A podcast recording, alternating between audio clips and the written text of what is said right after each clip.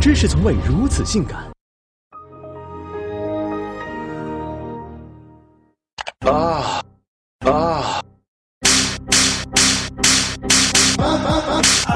烈焰地，金鸡哥地，水中游，牡蛎河，龙卷风摧毁停车场，河马西这二十大人非法，八地控控控地，万万没想到，大力出奇迹，卫生巾摧毁停车场，耶耶耶！你跑快跑快的。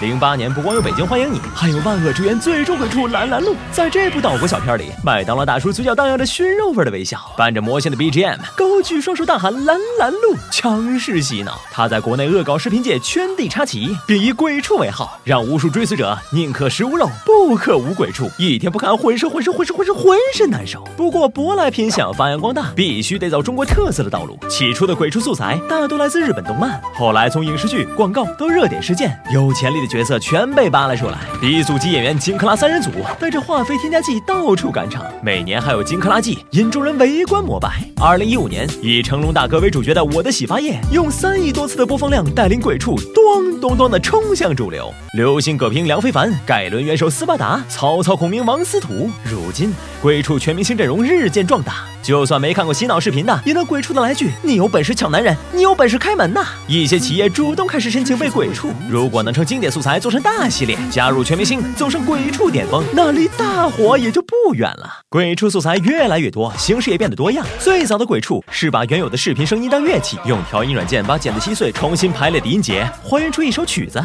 特色化之后，从奏上一曲发展出唱上一曲。《西游记》里狮驼岭众妖怪被调教的能唱山的供养。康熙怒斥群臣，走起了 freestyle 的魔性之路。雷总的演讲也被制成首张个人单曲。Are you OK？此外，还有鬼畜相声、鬼畜短片，在声音同步、节奏洗脑之外，脑洞与搞笑成了评判鬼畜的新标准。鬼畜热直逼东京热，围观群众无语凝噎，可录着录的持久畅快，教中无数。因为鬼畜服用无毒，不用费脑，毕竟没逻辑就是它的最大逻辑。连续重复出现的画面，台词抓住人们漂浮的注意力，重复的多了，不管是不是包袱，都成了笑点。所以无数次，兄弟们开头见，熟读并背诵经典段落，完全是分分钟的事儿。而且鬼畜玩的就是颠覆经典，肆无忌惮，洗脑的同时还能冲走压力。此外，人们熟悉喜欢的人物，在鬼畜圈成了如此脑残逗逼之人，也是种惊喜。好像他们按照调教，在平行世界换了种活法，变得更接地气。而好的鬼畜作品，能让无聊的视频撞出火花，能把本就奇葩的梗放大百倍，